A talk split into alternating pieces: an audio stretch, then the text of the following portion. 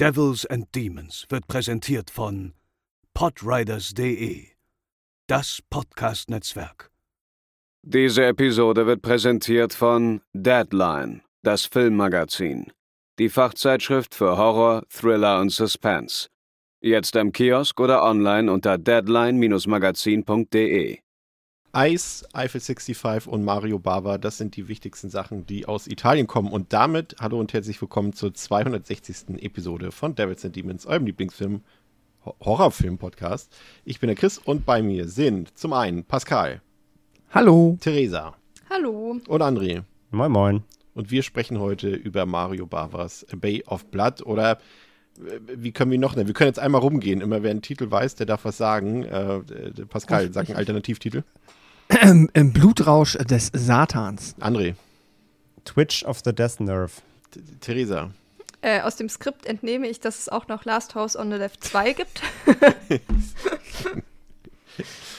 okay. Äh, jetzt, die, die, toll, jetzt habe ich mir selber nur die italienischen Namen übrig gelassen. Ich finde aber den einen Nee. tatsächlich ganz gut. nee, du hast noch Blood, äh, Bloodbath.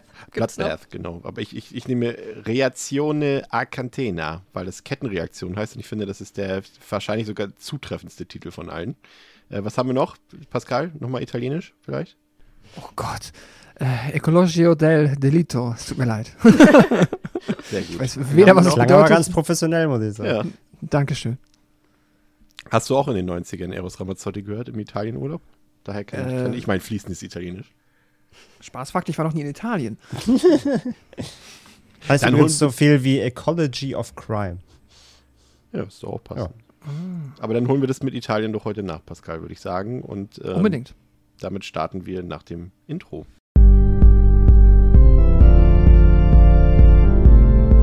They're coming to get you, Barbara.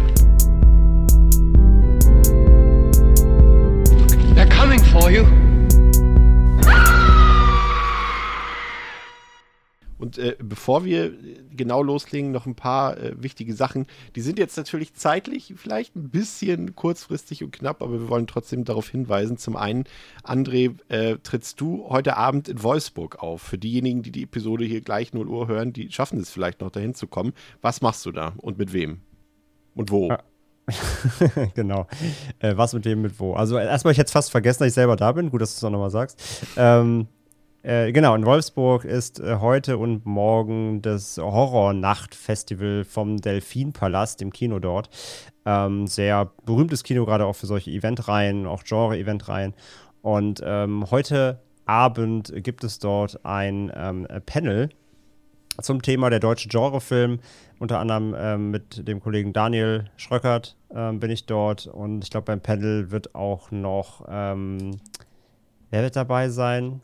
Ja, jetzt, bin ich- jetzt bin ich wieder gut vorbereitet. Ähm, ich habe es gerade nicht parat, wer noch dabei sitzt. Ich glaube, Marc Fese oder so. Ich weiß es nicht mehr genau. Ähm, irgendwer ist noch dabei, auf jeden Fall aus dem Genre, für deutschen Genrefilmerbereich. Und da werden wir ein bisschen einfach über den deutschen Genrefilm sprechen. Und ansonsten gibt es halt einfach den ganzen Abend ähm, Filme. Los geht's 17 Uhr mit äh, Friday ähm. Jason Lives, genau. Ähm, Freue mich auch schon drauf, den im Kino zu sehen. Ganz cool, auch ganz treffend natürlich zum fürs Datum.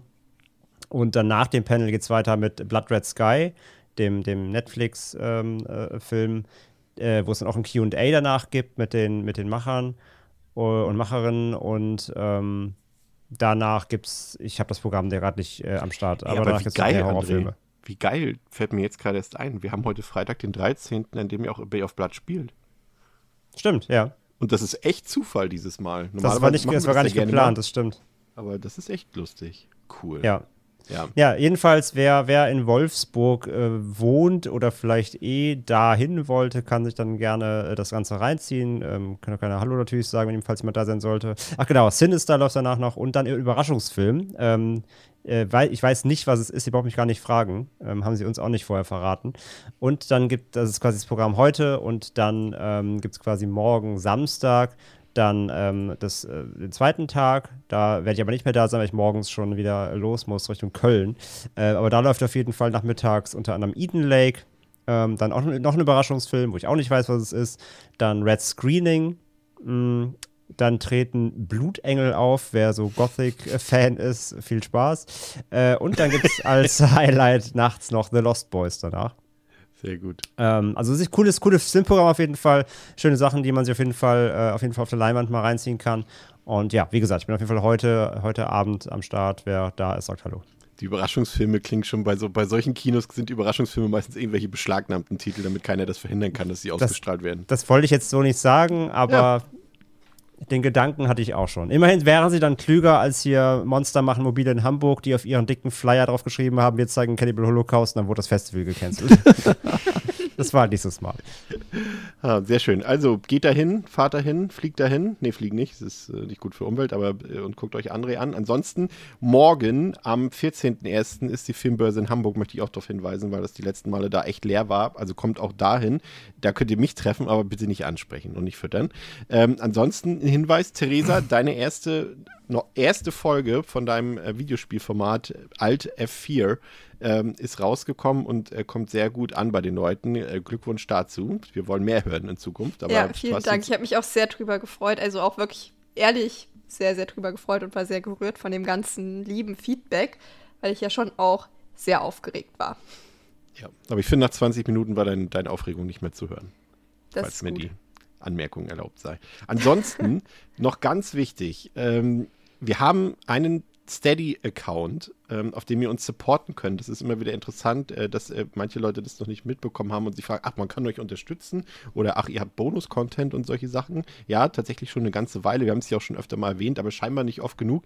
Also, ähm, wir, das ist verlinkt bei uns in den Show Notes. Ihr könnt da auf unsere Steady-Seite gehen, da könnt ihr euch ein Paket auswählen. Wir werden das in den nächsten Wochen auch nochmal so ein bisschen umstrukturieren und das Angebot vielleicht ein bisschen anpassen und ein bisschen ändern. Aber so Sachen, wenn ihr mit uns mal gemeinsam mit unserer Community eine Watch-Party machen wollt, solche Sachen, äh, dann meldet euch da an. Ähm, es lohnt sich vermutlich für einige von euch. Also schaut da mal rein. Und jetzt ähm, schauen wir, wer das Erbe der alten Fürstin antritt, äh, die leider in Bay of Blood äh, getötet wurde und äh, beginnen mit unserer Filmbesprechung. Pascal, A Bay of Blood. Ich kann mich ganz grob erinnern, dass wir beide schon mal vor vielen, vielen, vielen Jahren und Episoden mal ganz kurz über den Film geredet haben. Ich weiß nicht mehr, ob wir da, wir hatten, glaube ich, so ein, so ein äh, so eine, wie haben wir die Folgen damals genannt? Ah, So ein Roundup, nee, das ne? war. Ja, aber das war nochmal, glaube ich, also es war so eine Art Roundup und ich überlege die ganze Zeit, es gab, das war damals immer wieder so ein Twitter-Trend, wie es halt den Horror Oktober gibt. Gialli war das, glaube ich.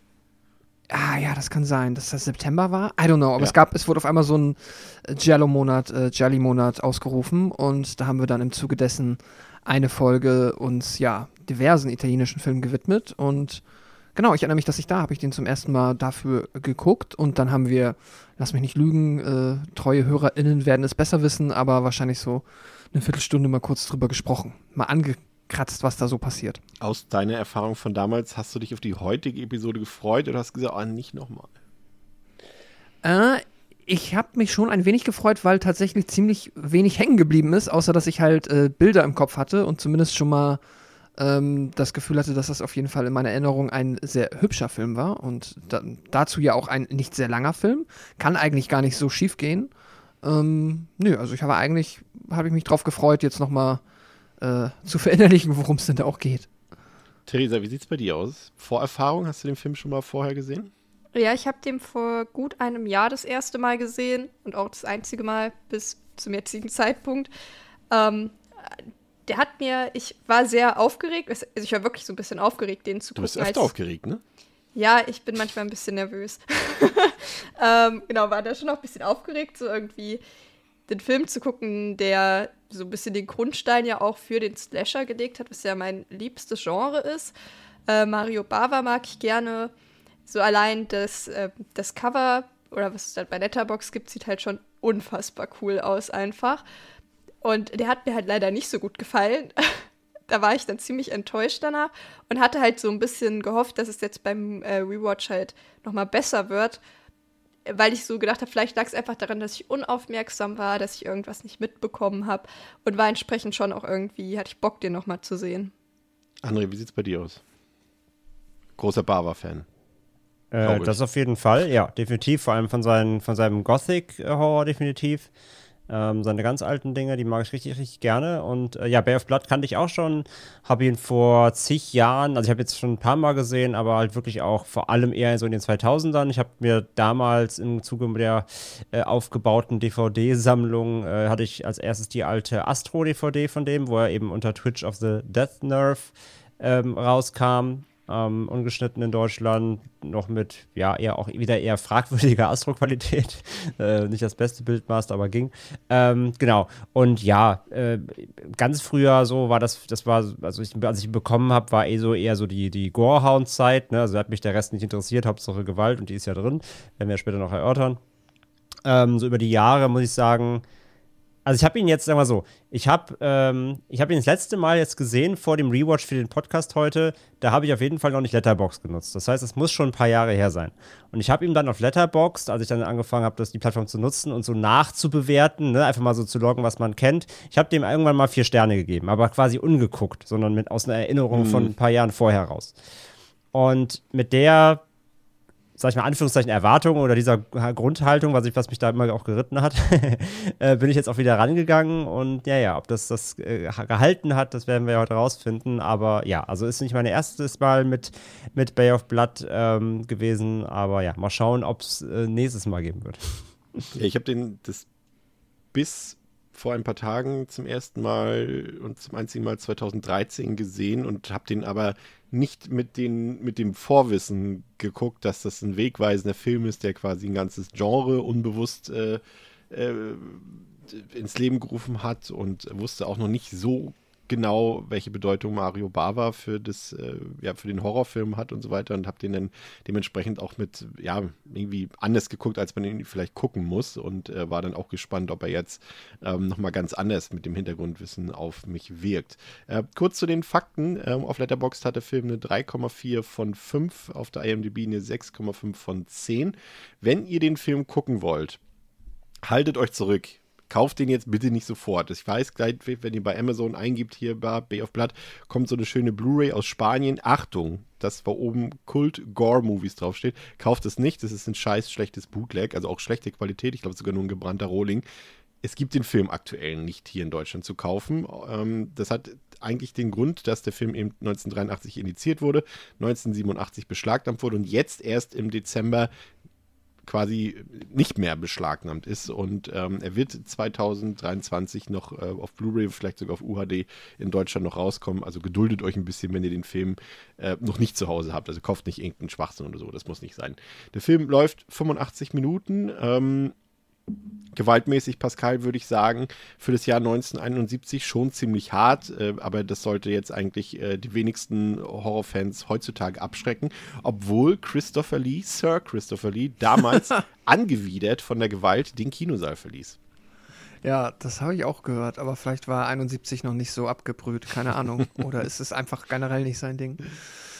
Spannend, ja. Ja, nee, äh, gewalttechnisch denke ich auch. Also äh, traditionelle Slasher-Kost der 80er, wer das verträgt, ist, glaube ich, ja, kommt hier auch klar. Ja. Aber eine kleine Triggerwarnung äh, muss man aussprechen, denn ähm, es gibt einen getöteten Käfer im Film und das soll man nicht ähm, unerwähnt lassen, also Animal Cruelty, weil es sich ein, um einen echten Käfer gehandelt hat. Äh, Mario Bava hat das auch sehr schnell bereut und hat gesagt, er hätte das eigentlich schon wenige Tage danach hätte er das nicht mehr gemacht und äh, hat sich auch wirklich geschämt dafür und das sei ihm dann vielleicht in dem Fall jetzt äh, posthum auch nochmal verziehen. Aber äh, bevor wir in den Film reingehen, äh, zum Einstieg vielleicht noch ein wenig etwas zu Mario Bava selbst, der ja keine unwichtige Persönlichkeit des italienischen Kinos war. Also Bava, der auch Maestro des Makabren genannt wurde, wurde aber zu Lebzeiten selbst längst nicht so bedeutsam gesehen, wie wir das heute vielleicht postmortem tun. Und erst so nach seinem Tod fing man allmählich damit an, seine Arbeit zu bewundern, zu schätzen und anzuerkennen, so wie das von André schon gehört hat, zum Beispiel aufgrund seiner Gothic-Filme, auf die ich gleich noch eingehen will. Bava wurde 1914 in Sanremo in Italien als Sohn eines Bildhauers geboren, der auch in der Filmindustrie arbeitete. Und Mario Mario selbst verdiente sich dann schon recht früh zunächst als Assistent und später dann als Kameramann seine Sporen im Filmgeschäft. Und seine Arbeit für und vor allem mit Ricardo Freda eröffnete Bava dann größere Türen. Freda war unter anderem bekannt für seine Filme The Horrible Dr. Hitchcock und Kaltiki The Immortal Monster. Und Bavas erste richtige Filme waren dann allerdings eher im, ja, wie nennt man das, im, im Sandalen-Genre zu Hause, würde ich mal sagen, ehe er dann etwas später mit Black Sunday erstmals Horrorgefilde betrat. Und der Film, der auch tatsächlich direkt in die USA verkauft wurde, war doch ein ziemlich beachtliches Debüt. André wird mir da wahrscheinlich zustimmen. Äh, auch wenn das noch nicht unbedingt seine, seinen eigenen Stil so hatte. Er war da schon noch sehr von seinem Lehrma Lehrmeister, also von, von Ricardo Freda beeinflusst, aber es hat sich dann immer mehr herauskristallisiert. Aber nach Black Sunday waren dann Bavas erste Farbarbeiten dann wieder eher so Streifen in diesem besagten Sandalen-Genre. Er hat da so einen Herkules-Film gedreht, Hercules in the Haunted World und Eric the Conqueror. Es war also noch nicht so früh absehbar, dass der Horrorfilm mal Mario Bavas zu Hause werden würde. Aber Diesen, Bava übrigens ganz kurz, diesen Herkules, den, ja. ähm, den gibt es ja sogar auch in dieser Gothic Horror Collection von Koch. Ja. Äh, wo der eigentlich nichts drin zu suchen hat. Den ist auch der einzige, den ich heute nicht geguckt habe. da habe ich übrigens gleich noch was äh, dazu. Ähm, falls okay. ich vergesse, äh, gerne gleich anmerken, wenn ich fertig bin mit dem Referat. Äh, Bava war auf jeden Fall klar, dass er keine Lust hat auf diesen Neorealismus, der in Italien und in Europa im Kino angesagt war in der Nachkriegszeit. Er war immer der Meinung, dass Filme und Kino wie Magie wirken müssen, in denen man mit Tricks arbeiten muss, um das äh, Publikum zu begeistern. Und äh, ja, dann fing es an, dass er, er hat das mehrere Mal in seiner Vita gemacht, äh, ganze Subgenre einfach mal so nebensächlich erfunden. Und das hat er 1963 zum ersten Mal mit dem Film The Girl Who Knew Too Much ähm, getan, als er quasi äh, das, den Giallo erfunden hat. Und äh, mit Black Sabbath ging es dann in seiner Horror wieder weiter. Er ist für The Whip and the Body, den kenne ich tatsächlich noch nicht, ähm, erstmals hm. ordentlich Kritik hagelte und auch Ärger mit den Behörden gab, die vorab größere Schnitte für seinen Film verlangten aufgrund seiner Darstellung von Sadomasochismus im Film.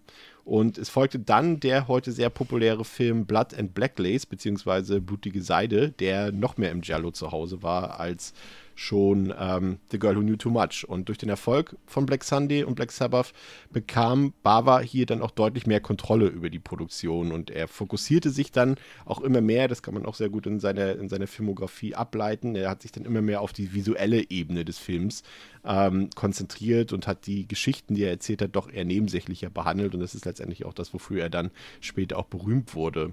Und er hat dann auch ähm, erstmals mit bekannteren SchauspielerInnen arbeiten können und hat dann noch angefangen, auf Englisch zu drehen. Der Film war jedoch äh, ein ziemlicher Misserfolg. Erst viel später kristallisierte sich dann der Stellenwert für das ganze Genre heraus. Mit Kill Baby Kill fand Bava jedoch schnell wieder in die Erfolgsspur zurück, obwohl die Produktion unter ihrem Skript und vor allem Geldschwierigkeiten litt. Bava entfernte sich dann für ein paar Jahre vom Horrorfilm.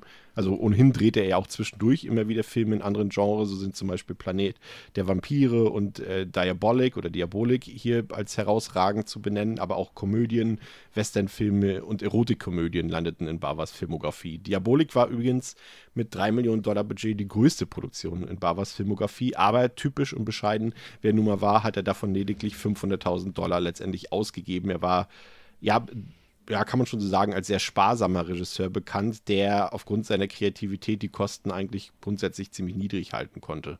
1970 kehrte er dann mit Hatchet for the Honeymoon und Five Dolls von August Moon nochmal zurück zum Horrorfilm, aber die Filme gehören eher zu den obskuren Werken Bavas und äh, wenn das äh, mal erlaubt sein, diese Stelle, ich finde auch, das sind seine langweiligsten Filme. Ähm, aber generell davon äh, litt ersterer auch unter Produktionsschwierigkeiten und war auch erst Jahre später dann wieder zu sehen und bei zweiterem war Bava ohnehin selbst nicht so engaged Cage, da er lediglich als Ersatzregisseur eingesprungen war.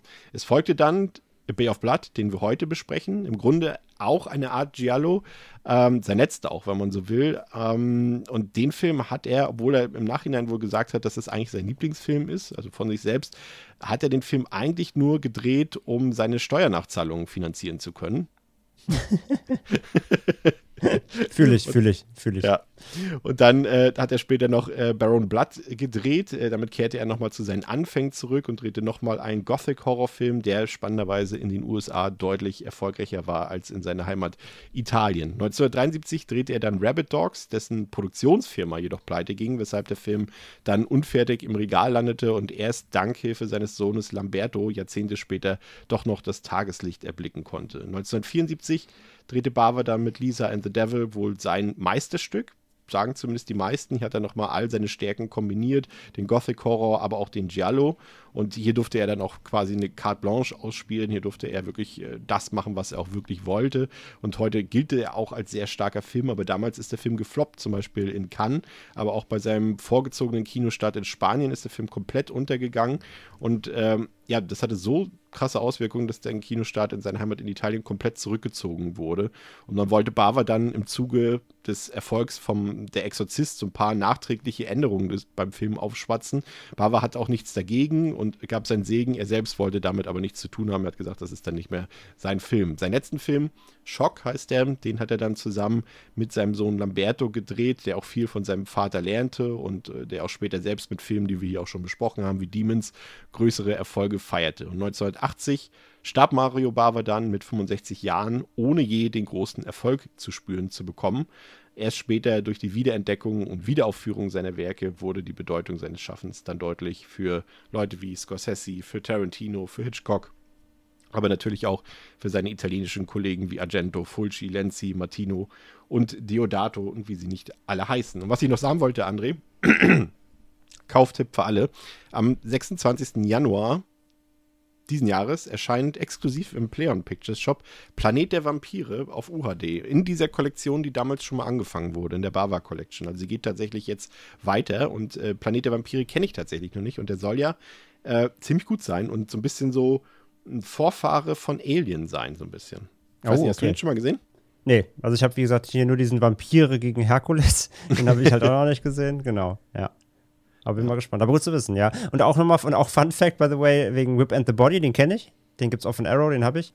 Ähm, das ist halt so ein, so ein Gothic-Romantik-SM-Fantasie-Ding irgendwie. Also natürlich für, für die drei von 63, ne? also sehr prüde und ne?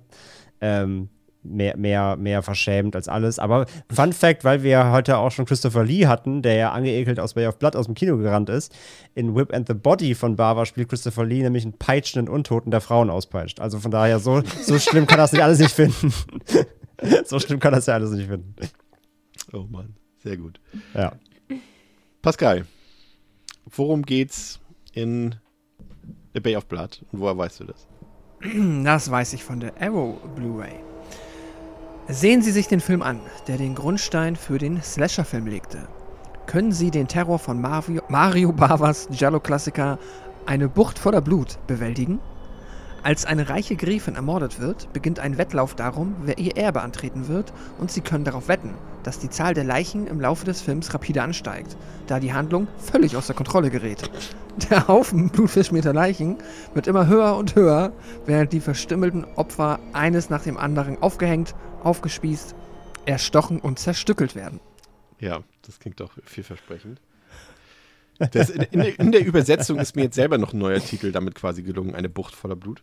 Eine Bucht voller Blut. Achso, ich wollte gerade fragen, okay, das ist kein offizieller, das ist Nee. einfach nur Bay of Blood auf, okay. Dabei liegt es eigentlich so nahe, ne? Das ist ja, warum haben sie den Film in Deutschland, na gut, im Blutrausch des Satans verkauft sich, glaube ich, besser als eine Bucht voller Blut. Bisschen, bisschen kantiger, ja. Aber das war natürlich auch noch, also ich weiß gar nicht, ist die, ist die sold out? Ähm, Ja. ich auch noch, wenn, ja, die, die, die, die Arrow ist ausverkauft? Ja, Ja, okay. die ist schon seit Jahren tatsächlich vergriffen. Deswegen aktuell nochmal der Hinweis an diese Stelle, bevor ihr jetzt wieder von Nee, klar, weil wir, weil wir, weil wir ja nur kaufen. nach, weil wir nur von Deutschen geredet haben. Tatsächlich die Englischen auch alle vergriffen. Ne? Ja, okay. Ja, ja, ja, deswegen einfach am besten abwarten. Dieses Jahr kommt auf jeden Fall was. Ähm, das weiß ich Ja. schon. Ähm, also Okay. am besten nichts kaufen. Da Ja. Kauft ihr nur Käse. Es sei denn, ihr bekommt jetzt die besagte Arrow Blu-ray. Das ist, glaube ich, bis dato auch der beste Release des Films, wenn ihr die irgendwo vielleicht günstig geschossen kriegt, was ich nicht glaube. Also im Resale bei Amazon kostet sie 50 Dollar, sollte man sich sparen. Ja, das glaube ich auch. Und vielleicht sogar, schon mal ein kleiner Hinweis, vielleicht auch nach unserer Besprechung heute. Weiß ich nicht, ob man 50 Euro da nochmal investieren will. Aber das werden wir jetzt herausfinden. André, wie geht's los im Film? Äh, wie ist der Einstieg?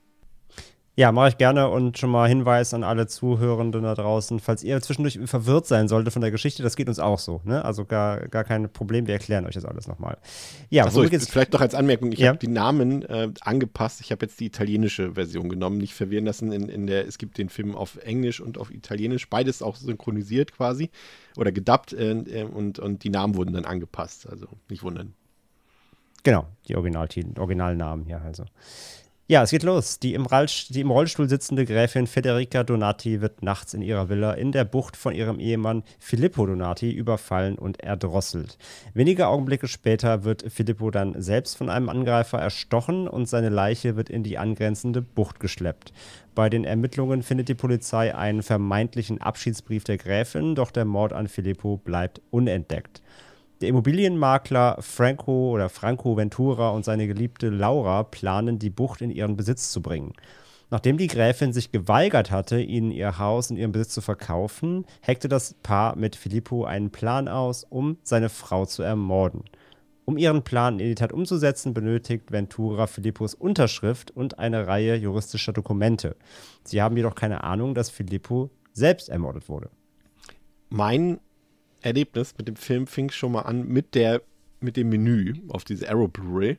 Und äh, ich dachte so, ey, wie, go- ich hatte das irgendwie beiläufig, weil ich noch ein paar Sachen vorbereiten musste, um hier so, ne, Papierkram und Stifte und so weiter fürs Skript schreiben. Und dann lief halt dieses Menü halt so, keine Ahnung, vier, fünf Minuten und ich hätte am liebsten direkt die Disc wieder rausgeworfen, weil die Musik mich so genervt hat. Und dann habe ich den Film gestartet, die Opening Credits kamen und dann kam direkt wieder dieser Song und ich, ah, das war, äh, d- das war gleich das erste schreckliche Erlebnis mit dem Film. Aber eigentlich, äh, Pascal, beginnt der Film mit dem Suizid einer Fliege. Was wohl auch in der Form dieser Darstellung, die man vielleicht beim ersten Mal gucken gar nicht so kapiert, wohl auch einmalig in der Filmgeschichte sein dürfte.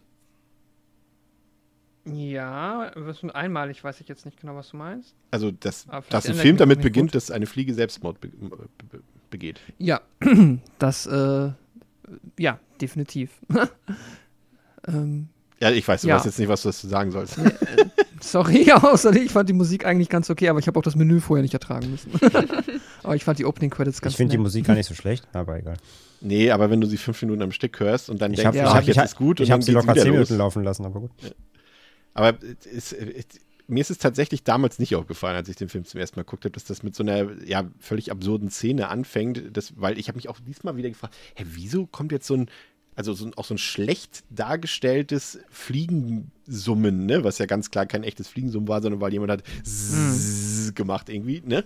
Und auf einmal landet diese Fliege dort ähm, in der Bucht und hat Selbstmord begangen. Hat irgendjemand von euch eine Erklärung, was, was Bava vielleicht damit sagen könnte oder sagen wollte? André, Theresa? Also, wenn ich ehrlich sein muss, mir ist das auch gar nicht aufgefallen. Also, ich dachte auch gerade eben so, zum Glück hast du mich nicht gefragt, weil ich wüsste auch nicht, was ich dazu sagen soll, weil mir das nicht aufgefallen ist. Und ich habe ein bisschen gehofft, dass sich die Szene jetzt so ein bisschen erklärt. Entsprechend kann ich da leider nicht so viel zu sagen.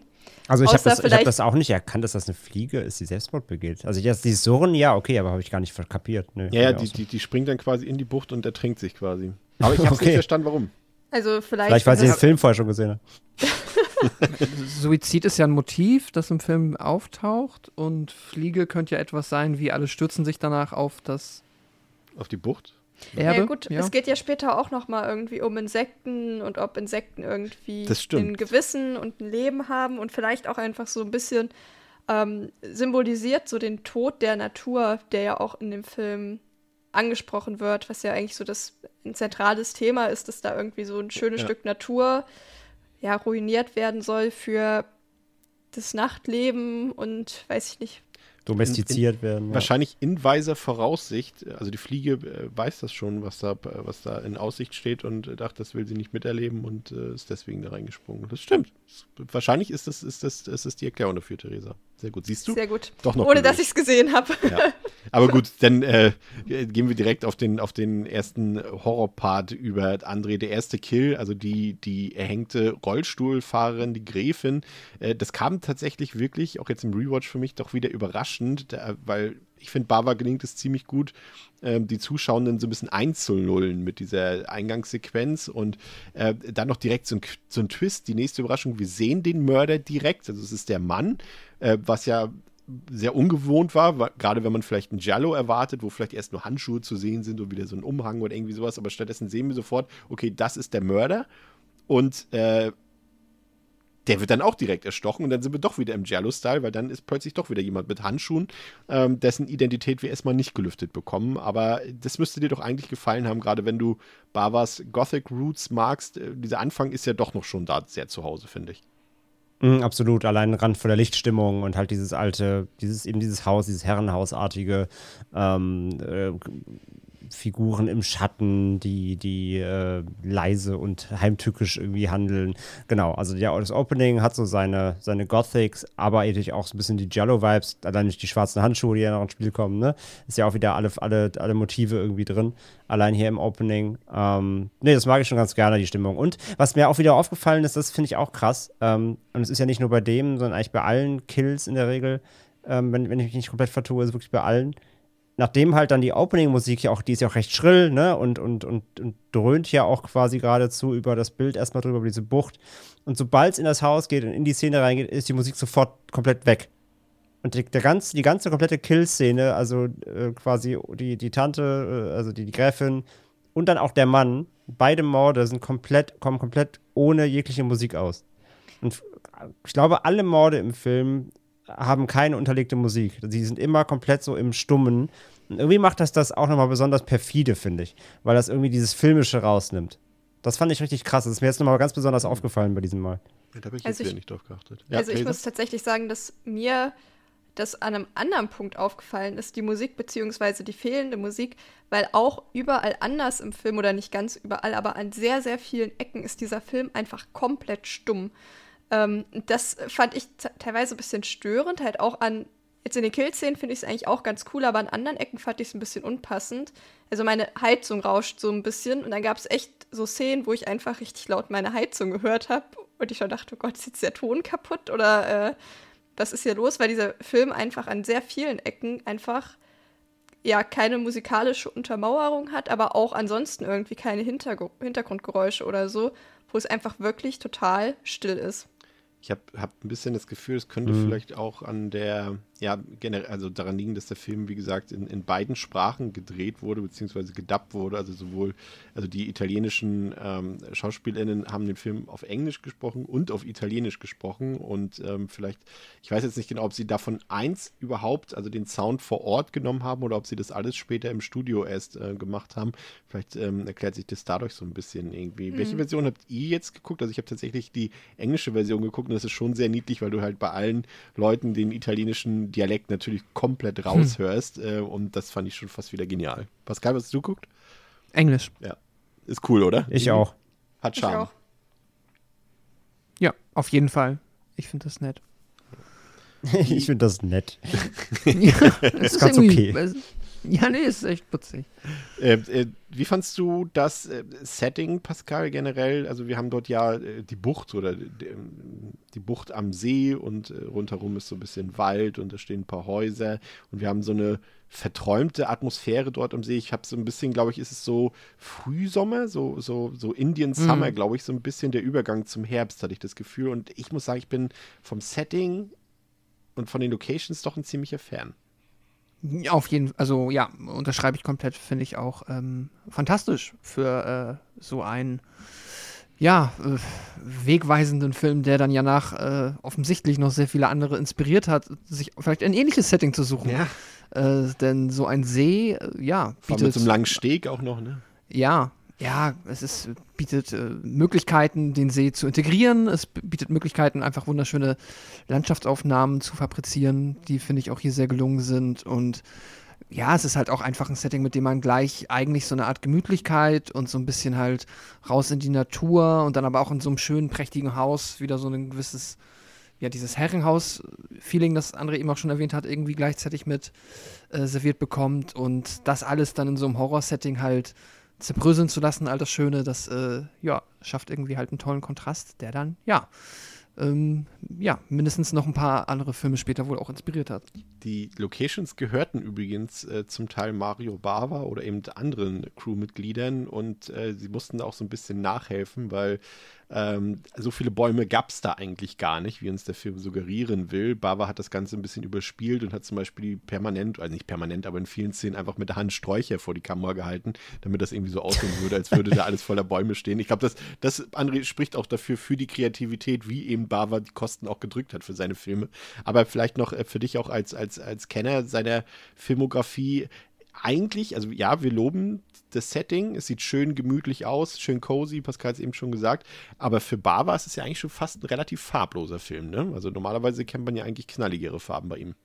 Als ja, also sein, Herbstliche. Ja, ja, absolut. Also dieses, dieses äh, düster romantische Gothic-Flair hat er dann wirklich halt am Anfang so ein bisschen, aber mit, mit, den, mit dem Farbakzenten spielt er hier nicht. Also er ist nicht dieser, diese Jallo-Pfad, auf den Argento noch später gewandert ist, sondern ähm, die, die belässt er hier so ein bisschen, er belässt alles eher den natürlichen Farbgebungen, was vor allem düster ist, weil der Film sehr viel im Dunkeln spielt. Ähm, genau, also dieses, dieses verträumte Farbspiel hat er hier, dieses fantastische, ähm, hat er hier rausgelassen, ja. Wie geht's weiter? Ja, wie geht's weiter? Alle sind schon verwirrt. Mal gucken, wie es weiter, weiter, weiter funktioniert mit es der, kommt, der Es kommen nicht weniger Namen ins Spiel, sag ich mal so. Genau, eher mehr. Und wie die alle noch zueinander stehen, das dürft ihr dann selber rausknobeln. Durch die Nachricht von dem Mord neugierig geworden, brechen vier Jugendliche aus der Gegend in die scheinbar verlassene Villa dann ein und werden natürlich ermordet. Der uneheliche Sohn der Gräfin Simone, der auf dem, oder Simon, ne? Simon? Ne, Simone ähm, ist richtig. Simone ist ja? Ist aber, ja. Der ist italienisch, ist es Simone, ja. Also im Englischen heißt es, heißt es Simon, äh, im Italienischen. Ja, aber dann würde ich erst, heißt es nicht als Simon oder so? Nee, nee, das ist ja italienisch und nicht, äh, welche hm. Sprache du da sprichst. Ja, aber Simone wird das ja auch nicht ausgesprochen. Doch. Mit Sicherheit nicht, Chris. Du, du Italiener. Du Na kannst sie einfach Simon nennen. Simon, oder genau, Filippo Simon. einfach nur. Es ist Simon. Ah, nee, Quatsch. Filippo ist ja schon wieder ein anderer. Oh Gott, das, ja. das, jetzt sind wir schon drin im Verwirrspiel. Wir nennen ihn jetzt Simon. So. Äh, der auf dem Gelände in einer separaten Hütte lebt, ist nämlich der Mörder, der diese Jugendlichen tötet. Und nachdem er Filippo ermordet hat, also am Anfang, ne, in, der, in dem Herrenhaus, schmiedet er nun einen Komplott mit Ventura, der Simon, ist auch schön, dass Chris, du hast jetzt einmal Simone geschrieben und einmal Simon. Ich glaube, du wusstest selber nicht genau, wie er heißt. Der Simon ein hohes Bestechungs ein Bestechungsgeld anbietet, damit er die entsprechenden juristischen Dokumente unterschreibt, die sie brauchen, um diese Bucht eben zu erwerben oder dieses ganze Grundstück. Und ihr Plan wird durch das Auftauchen von Philippus entfremdeter Tochter Renata vereitelt, die den Nachlass ihres Vaters nämlich unbedingt in ihren eigenen Besitz bringen will. Und die Suche nach einem Testament bleibt erstmal erfolglos und Ventura, der glaubt, dass Renata die rechtmäßige Begünstigte sein könnte, drängt dann Simon dazu, seine eigene Stiefschwester zu töten. Punkt. Na, seid ihr noch am Ball? ja, ja, das passt nee, ich meinte, gerade ganz gut. Durch, durch diese Verwirrung, die dadurch vielleicht entsteht ähm, und auch beim Gucken entsteht, ist mir doch sofort wieder der Gedanke gekommen, nachdem, glaube ich, die meisten von uns irgendwie auch um Weihnachten herum äh, quasi Knives Out 2, also Glass Onion geguckt haben. Es fällt doch relativ früh auf im Film, dass ähm, das hier auch so ein, so ein Agatha Christie-like Whodunit-Film äh, ist, in dem es irgendwie darum geht, dass alle irgendwie verdächtig sind, alle könnten irgendwie äh, zu Mördern werden und äh, niemand weiß so recht, äh, wessen, wer hat welche Motive oder welche Beweggründe dort zu sein und was zu tun, Pascal, ne? Ja, äh, definitiv. Also es ist, ist, so ein bisschen Murder Mystery mit drin, plus halt, wenn man auch gerade jetzt nochmal die mit den Nice Out-Filmen vergleicht, die Parallele, dass halt irgendwie auch alle, ähm, also wenig Figuren sind hier, sag ich mal, mit einer reinen Weste unterwegs. Irgendwie äh, haben alle ein bisschen ja, ein bisschen oder mehr. Oder, oder, es gibt erschreckend viele Mörder in diesem Film. ich sag's mal so. mehr als ein. Ähm, das ist schon auch mal äh, ein spannendes Konzept diesbezüglich. Und äh, ja, wahrscheinlich am, am, ich sag mal, am unintegriertesten und auch mehr so Beiwerk und halt jetzt auch nicht irgendwie mordend unterwegs sind halt die Teenager, die auch noch auftauchen. Ich finde das ganz kurios. Es fühlt sich halt wirklich an wie so ein Whodunit Murder Mystery aber irgendwie hat er die 85 Minuten nicht gefüllt, deswegen haben wir nochmal vier Teenager reingeschmissen. Äh, für, äh, ja, nackte Haut und Bodycount. noch ein paar Mordszenen. Genau, Bodycount. Ich, ich, dachte doch irgendwie nach 20 Minuten im Film, als da irgendwie diese Helena, Helena sei schon, Helena Bonham Carter Italiens da, diese Tarotklägerin da irgendwie aufgetauchte. Das war dann irgendwie die elfte oder zwölfte Person, die da am See ist oder dort lebt. Und ich irgendwie kein Gefühl mehr dafür hatte, wer hier eigentlich was und warum will. Und äh, das war schon echt, äh, sage ich mal, aufgrund der enormen Anzahl an Personen und auch Verbindungen untereinander sehr konfus, fand ich. Und da habe ich mir doch schon die Frage gestellt, Theresa, ob die Handlung jetzt irgendwie komplex ist oder ob sie einfach nur zu komplex und verwirrend erzählt wurde. Also ich glaube, sie ist halt für die Inszenierung und diesen Art Film einfach nicht gemacht. Also was zum Beispiel, finde ich, ein Unterschied zu einem anderen äh, Whodunit-Film ist, ist, dass man die Leute zum Teil auch schlecht auseinanderhalten kann. Vor allem die ganzen Männer, weil man hat da irgendwie so einen Haufen. Ich, Mhm. kann, ich kann im Nachhinein nicht mal mehr sagen, wie viele es sind. Vielleicht vier, vielleicht fünf. Irgendwie zwischen 40 und 50 Jahre alte Männer, die irgendwie alle schon so ein bisschen graue Haare haben, alle eine relativ ähnliche Frisur. Und ich wusste zum Teil nicht, wer wer ist. Und dann habe ich schon wieder vergessen, oh, wie sah jetzt noch mal genau der Anwalt vom Anfang aus? Und dann kam irgendwie so Twist, oh, ich sehe, ein Mann hat die Teenager umgebracht. Und ich dachte mir so, aber wer war dieser Mann? und das hatte ich halt an sehr, sehr vielen Ecken, dass ich halt vor allem, wie gesagt, die männlichen Figuren extrem schlecht auseinanderhalten konnte. Und das Problem hatte ich beim letzten Mal schon. Und ich habe mich wirklich konzentriert und ich habe es wieder nicht gebacken bekommen, die anständig auseinanderzuhalten. Und dadurch äh, wirken halt auch die Twists nicht so, weil in einem Film wie Knives Out oder halt auch jetzt dem neuen Glass Onion, da hast du es ja irgendwie, dass du alle Leute ganz klar auseinanderhalten kannst. Da passiert es nicht, dass du dir denkst, oh Gott, das könnte jetzt auch irgendwie die gleiche Person sein. Aber die sind Mhm. irgendwie alle so ähnlich, dass ich wirklich Probleme hatte, die auseinanderzuhalten. Und dann halt eben auch noch dieser ja wirklich unnötige Plot mit den Teenagern, wo man sich wirklich denkt, ähm, ja, willst du jetzt ein Krimi sein oder nicht? Weil das war wirklich dann ja einfach nur Schlachtvieh, die kommen, tanzen ein bisschen und dann werden die getötet. Am Anfang dachte ich noch, okay, vielleicht äh, ist dieser ganze Plot um die Teenager drumherum, weil es ist ja normalerweise in Slashern, dass man irgendwie eine Teenie-Gruppe hat und alles passiert um diese Teenie-Gruppe drumherum. Aber die sind halt ruckzuck einfach tot und halt auch einfach scheißegal. Also da kommt dann auch nicht nochmal Polizei, die irgendwie wissen möchte, wo denn irgendwie die Leute hin sind oder so. Und das ist irgendwie auch so, ich habe das Gefühl, so ein sinnloser Plotpunkt wäre in einem gut durchdachten Krimi nicht drin. Der Aber- wäre irgendwie smart eingefädelt. Ähm, und es ist halt einfach Filmmaterial. Jetzt nicht Filmmaterial, um das ich böse bin, weil wirklich coole Kills geliefert werden. Und für mich vermutlich sogar das Highlight des Films sind, weil der Rest für mich halt einfach wirklich nicht funktioniert. Aber äh, das entscheidende Retrospektiv ist natürlich, dass genau dieser Part, den wir hier gerade kritisieren, eben die Erfindung des Slashers ist. Ne? Also ich gl- glaube, ohne die vier Ja. Berufsjugendlichen in Anführungszeichen dort, äh, äh, würden wir jetzt nicht sagen, dass das die, der Begründer des Slasher-Genres ist, weil gerade eben die Kills und der Aufbau äh, von dieser kurzen Passage mit den Jugendlichen, der ist halt Slasher in Reinkultur. Ne? Da sind so viele Motive, die da gesetzt wurden. Allein ähm, fangen wir damit an, dass, dass, dass dort äh, die miteinander es miteinander treiben, also rumbumsen, nenne ich es mal, und, und dafür bestraft werden. Kill. Ich nenne es mal ganz dezent und zurückhaltend rumbumsen. und dafür quasi bestraft werden vom Killer sozusagen. Ähm, und dass sie sich natürlich auch eben äh, ein bisschen freizügig zeigen und so weiter und so fort. Und, und äh, das äh, sind alles schon irgendwie Tropes, die da gesetzt wurden. Natürlich eben auch die, die Kills selbst, auf die wir gleich noch eingehen. Aber ja, prinzipiell hast du natürlich komplett recht. Ne? Also das ist für den eigentlichen Plot bringen die gar nichts, überhaupt nichts. Ne? Deswegen hier in dieser Zusammenfassung, die André vorgelesen hat, da, da wurden jetzt sogar nicht mal mehr die Namen genannt, so unwichtig sind die Leute. Dabei fand ich gerade, Bobby ist der Einzige, der mit seiner Mini-Plee-Frisur noch ein bisschen rausragt aus den Okay, Männern. aber da. was ist denn mit Schnitzelgirl bzw. Krautgirl? Brunhilde? Brunhilde. Hilde, die wird Schnitzel und Krautgirl. Genannt. Da Ja. dachte ich auch, ich pack's nicht mehr. Ja, ja, ja.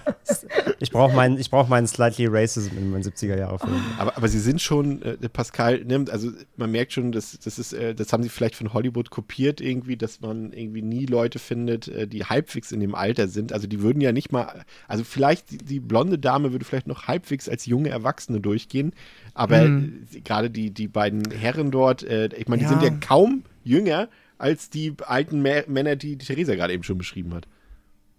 Ja, doch schon, nur bei den alten. Also, da würde ich sagen schon. Also, ich habe so das Gefühl, die Jungs sind jetzt so, was würde ich heutzutage so auf 30 einschätzen und wie Theresa eben meinte, halt so Mitte 40 bis eher Mitte 50 halt die Herren, also die dann halt aber immer von ihren 20 bis 25 Jahre alteren äh, Frauen kontrastiert werden. Dadurch wird es irgendwie komisch, finde ich auch. Dadurch wird es irgendwie ein bisschen schräg. Ähm, ja, das haben sie hier auch nicht geschafft, aber nichtsdestotrotz ist es ja. Es ist äh, einfach nur, weil irgendwie auch, weil Theresa das eben gesagt hat, würde ich auch mal erwähnen. Ich finde es einfach faszinierend, wie es passieren konnte, dass man einen Murder-Mystery-Film, der ja heutzutage auch, also keine Ahnung, richtige Agatha Christie geht ja auch meistens zwei Stunden.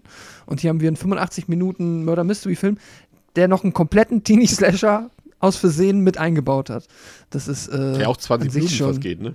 Ja, das ist ja echt irgendwie skurril, aber ähm, hat dann vielleicht auch nicht äh, dazu beigetragen, dass der äh, ja, Murder Mystery Part wirklich äh, gut äh, konstruiert und zusammenhängend ausformuliert wurde, ja.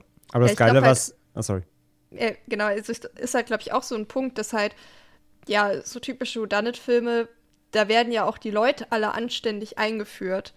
Und hier Hm. äh, kriegst du zum Teil nicht mal mehr eine richtige Einführung darüber, wer diese Personen sind. Das sind irgendwie zwei Leute, die wohnen halt auch an diesem See und du denkst dir halt so, okay, aber was hat die jetzt so genau damit zu tun? Ja. Und dass so dieses komplette, also dass auch wirklich echt alles, die Figuren super schlecht eingeführt werden und das Außer hat man ja Bobby. bei einem, ist- das hat man ja eigentlich bei so einem Film nicht, vor allem nicht bei einem Film, der ja auch irgendwie möchte, dass man miträtselt. So, da geht es natürlich gar nicht, dass man die Leute nicht auseinanderhalten kann. Außer Bobby. Bobby hat eine Charakterisierung bekommen, weil er nämlich anstatt mit der, mit der blonden Anna irgendwie an die Bucht zu gehen dort, ähm, um sich mit ihr zu vergnügen, ist er lieber darauf aus, offenbar einen Dreier mit seinem besten Kumpel und dessen Freundin zu machen, weil er lieber mit denen die ganze Zeit abhängt, als Anna hinterher zu laufen. Das ist mir schon doch Du sehr meinst aufgefallen. Brunhilde. Ja, genau. Ja, Crowd Girl. Ja. Aber, Aber, was, was, was, äh, was, ähm, äh, was Theresa eben sagte, ist halt wirklich so. Ging mir halt, ging mir halt auch so, weil ähm, das mit dem Auseinanderhalten eben. Du hast ja quasi auch schon, es ist ja nicht so, dass alles auf einen riesen Plot-Twist am Ende rausläuft, sondern du hast ja zwischendurch schon Reveals, ne? Also ganz am Anfang ne, denkst du erst, aha, da ist ein Mörder, dann wird er schon gezeigt, aber dann stirbt er selber und so. Und du hast zwischendrin im Film immer wieder so kleine Reveals, aber es hat nie den großen Impact, weil du dir echt dann immer denkst, so, dann wird so gezeigt, ah, das ist, der, das ist jetzt der nächste Mörder und du bist so, Wer war das nochmal? also du bist nie so, ah, der, sondern du bist immer so, äh, warte mal, der, ah ja, okay. Also es ist gar keine Zeit, auch von einem, von einem Twist geflasht zu sein, weil du stetig immer mit überlegen musst, wer war das jetzt nochmal. Von daher, ja, das, das stimmt komplett. Ich, ich glaube übrigens, ich bin, mir, also ich bin mir gar nicht sicher, ob Bava diese vier jungen Leute dort wirklich auch als Teenager oder als, als junge Erwachsene dort drin haben wollte, weil ich glaube, es wird ja auch nie so benannt. Ne? Das ist immer nur in den ganzen Inhaltsangaben Mm, ja. und so weiter. Dann steht da Teenager oder, oder sowas oder Young Adults. Aber es wird ja irgendwie nie gesagt, äh, die, die 18-jährige Anna und der 20-jährige Bobby fahren zusammen da an den See oder sowas. Es wird ja, sind einfach nur, es könnten auch die Leute aus Tanz der Teufel sein, ne? So in dem, so in dem Alter Ja. hätte ich sie auch eingeschätzt, irgendwie aus dem ersten Teil. Das sind halt so Studenten oder so, keine Ahnung, vielleicht die da an See fahren oder sowas. Aber das ist, glaube ich, eher durch so ein bisschen die ganzen Inhaltsangaben so zustande gekommen. Aber André, kommen wir vielleicht zum Wichtigsten, zu den Mordsequenzen des Films. Äh, Wir haben hier ja schon quasi, als die Teenager ermordet wurden, der erste Kill an Anna, der ist äh, einfach sehr großartig spannend gemacht irgendwie, ne? Der Killer mit gebogener Machete sie im Laufen an, am Hals aufschlitzt sozusagen, mit gut getrickst. Bobby kriegt die Machete straight ins Gesicht geschlagen, auch ein starker Kill und natürlich der Double Kill mit der Lanze an dem GV-betreibenden Part. Äh, das sind Kills, die. Die haben es äh, äh, letztendlich bis nach Amerika geschafft. Die haben Tom Savini inspiriert.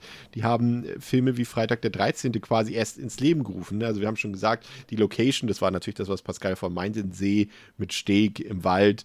Äh, dann wird auch noch gesagt, February 13th, it's over. Ne? Haben sie auch direkt übernommen. Und dann schon gleich jeweils ein Kill für Freitag der 13. 1 und 2 äh, mit übernommen. Also Sean Cunningham hat ja immer jahrelang behauptet, dass er, dass er Bay of Blood gar nicht kannte, aber er wurde dann in dieser All the Colors of the Dark oder wie ist der All the, All the Colors of Jallo Dokumentation da 2007 äh, geoutet. Äh, da hat jemand äh, aus der Produktion gesagt, dass Cunningham sich sehr wohl vor Produktionsbeginn eine Kopie von äh, Bay of Blood besorgt hat und das sieht man ja auch hier, André. Aber A, wie fandest du diese Mordsequenzen hier und äh, äh, B, wie findest du das, dass das einfach direkt gerippt off wurde für Amerika? Ist ja eigentlich auch, ne, ich weiß gar nicht, ob das, ob das so, ob das na gut, für Bavas Retrospektive, für seine Legende heute ist es natürlich wegweisend gewesen, aber ich glaube, damals äh, hat man ihm quasi schon so ein bisschen dem, dem Ruhm vorenthalten, den er eigentlich dafür hätte schon bekommen müssen. Ne? Ja, also erstmal generell die, die Kills natürlich super. Das ist auf jeden Fall das Highlight des Films, so, gar keine Frage. Ähm, die sind gut getrickst, wie du schon sagst. Die Effekte können sich immer noch sehen lassen. Die sind äh, natürlich schön handgemacht.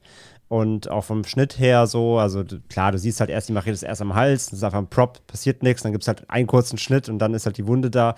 Äh, merkt man halt heutzutage so vom Editing her, trotzdem ist es immer noch für die Zeit gut gemacht und es auch sieht immer noch hart aus, gar keine Frage. Auch die, ähm, der Spannungsaufbau, wenn sie halt erst die Leiche im Wasser findet, ne, dann rausrennt und dann der Killer natürlich hinterher. Ähm, oder auch natürlich der, die Machete ins Gesicht ähm, hat man dann später eben bei Friday mit der Axt to the face. Das war ja wirklich auch vom, wie hat vom, ist mir mal aufgefallen, auch wirklich vom Schnitt her ähm, sehr ähnlich, weil durch die Tür beim Friday ist es halt im, ist es ja in diesem Badezimmer, in diesem Duschraum.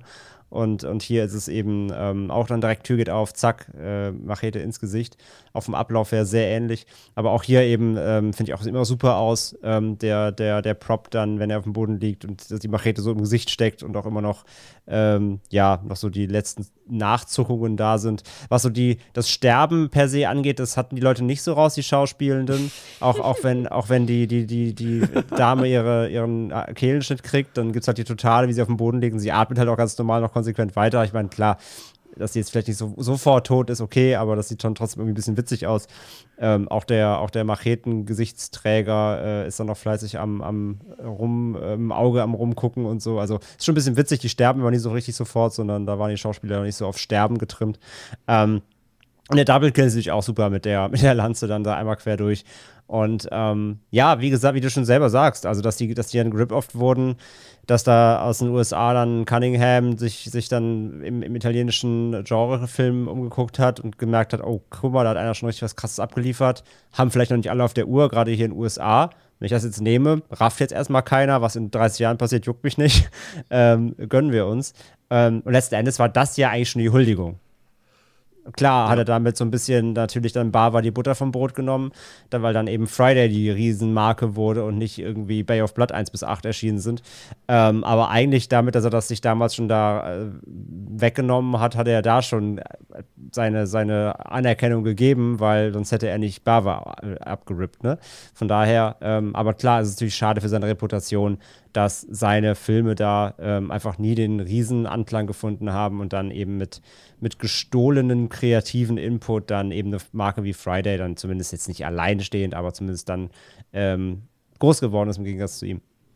Theresa, dein Lieblingskill äh, wurde dadurch auch ein bisschen verhunzt, retrospektiv, oder? Genau, das war nämlich bei Freitag der 13.2 immer mein Lieblingskill der kompletten Reihe, wo die beim Sex halt, äh, ja, Sandwich-mäßig gemeinsam zusammengestapelt werden. Und ähm, dann habe ich Bay of Blood gesehen und dachte mir so, das ist doch eine Schweinerei.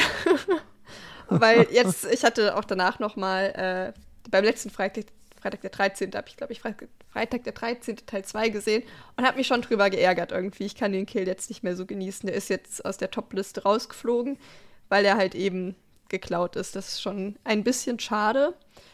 Äh, vor allem, weil er jetzt halt in einem Film gelandet ist, der mir deutlich schlechter gefällt.